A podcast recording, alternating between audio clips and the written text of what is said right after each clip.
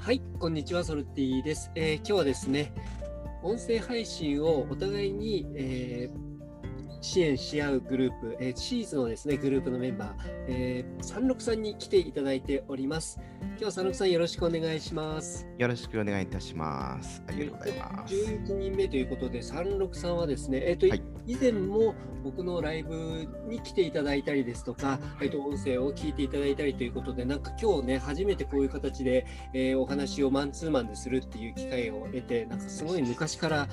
の、10代にようやくこういう場が、こ本当う、ですね。作れたっていう感じがあるんですけど、この間ね、たまたまその番組、説教パブっていうところそうですね。参加いただいたんですけれども、はいまたちょっとね、えーコンセプトの中での話だったので、自由に話をできるわけではなかったので、そうですえねー。すごい嬉しいです、こういうありがとううございます。本当に。はい、ありがとうございます。で、えっ、と、もともと三六さんは、なんかその音声配信に、はいえーと興味を持たれたのって、なんかどんなところから入られたんですかね。はい、あの私、音声配信始めたのがですね、あの YouTuber の方がこういったことを始めてるって聞きまして、えあのー、はい、で興味本位でスタンド FM、まあ、スタンド FM を活用させてもらってるんですが、でそこでこれだと思って始めたのがきっかけですね。そうなんです。これ、それはどのぐらい前なんですか。 9月の4日ですね、覚えてますね。 9月の4日。はい。そういう意味ではもう完全にあの同期みたいな感じですね。僕の方そはうで1す期の初めですけれども、9月組ってことですね。そうです。ああ、なるほどですね。なんかあの同じような時期に始めた方っていうのは、なんかよよくアイコンとかで見たらすごい親近感もありますもんねい。や古き古き仲間というね感じがします よね。嬉なしいるほど、なるほど。はい。でなんか、三木さんはなんかすごい、はえいーといろんなことをやられていて、はいその中でもですね、僕全然知らない単語だったんですけれども、うんえっとバーチャルランチですあかりねま。すねア。ートランチっていうのをやっていて、こんなことやってますってことを収録とか、なんかそういったところでもお話しされていたので、はい。それちょっとね、あの聞いてみたいなと思うんですけど、これってどんな感じのものなんですかはい。あのーバーチャルランチ自体もサービス始めたのがまだ1年未満らしいんですが、そうなんですね。ははいい。単単純に言うとそのまあランチといっても一緒に本当にご飯を食べるわけではないんですね。そのランチの感覚であのお会いしませんかっていう風なのが目的ですね。ここの。なるほど。おうおうおうで作られた方がですねあのタイムチケットとかそういったあのタレントマネジメントというか能力の切り売りとかですねはい。そういったサービスで結構人気が出てたあの社長さんが新しいものを作りたいっていうふうにスピンアウトされたと。うーん。タイムチケットはねご存知の方いるかもしれませんね。もしかしてはい。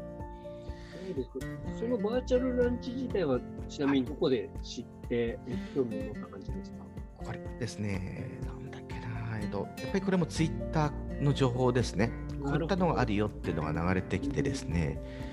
でこれもまあ飛びついたっていう感じですよね。えー、とそのバーチャルランチ、えー、と始めてみて、これホストみたいなのもあるし、ホストじゃなくて、そこのホストのもとに、はい、なんていうのかな、登録、この日空いてますかみたいな感じでやるってことですね。あのおっしゃる通りです。サイトをご覧いただけたらね、あれかと思うんですが、あのまず自分はこういったもので、こういった話をしたいっていうのを、まあ、オープンにしておくと。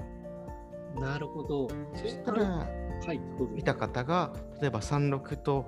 一回話してみたいなってリストに入れるわけですよね。ああ、お気に入りみたいな感じ。そう、そう、そう。うーんではい、相手の人も、あなんか僕もこの人興味あるなってお気に入りに入れた瞬間に、マッチングになるわけですよね。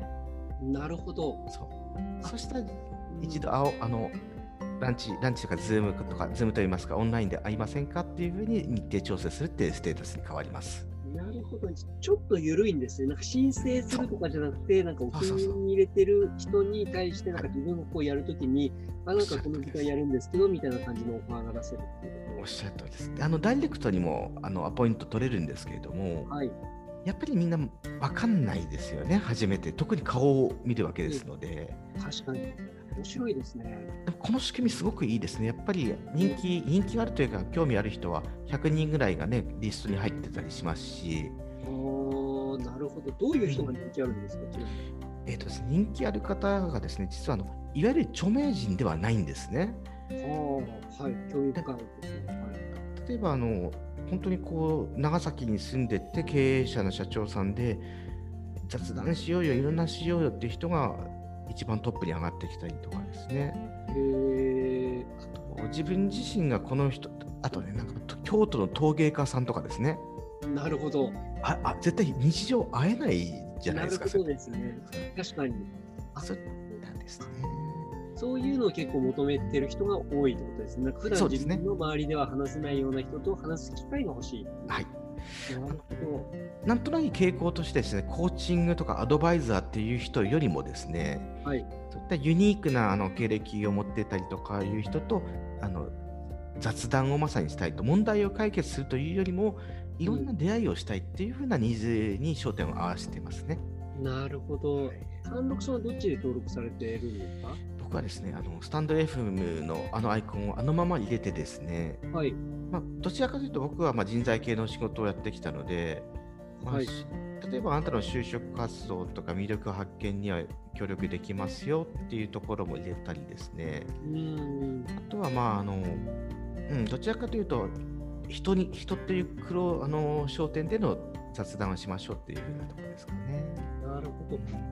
じゃあホストとして、えーと開いていて、まあ、それに興味を持った方が来られるっていうとそうこですねろなんですね。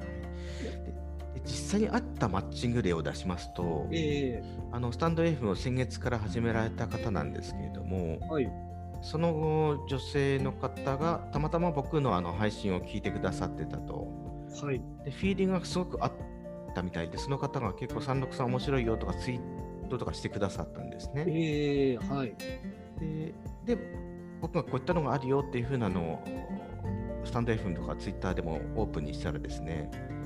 会ってみたいってなって来週その方とランチしますねバーチャルえランあチリアルの。えあバーチャルランチですバーチャルランチであ、すそれもバーチャルランチですか。あの神戸にお住まいの方ですんでええ面白いですね。なるほど。これは国内限定ですか海外も行けるんですか現状は今国内検定でかん海外の準備をされてます今はああ、そういうことなんですね。はいなるほど、なるほど。いまあでもなんかそういう意味で言うと、スタンド FM になんかすごいプラットフォームとして似てますね。なんおかっ、しゃるあの似てると思いますねそううーなんですねん、なんか緩やかさ具合がなんかすごい似てるなって、ちょっと今聞いてて感じたありまとすころがあねりましたね。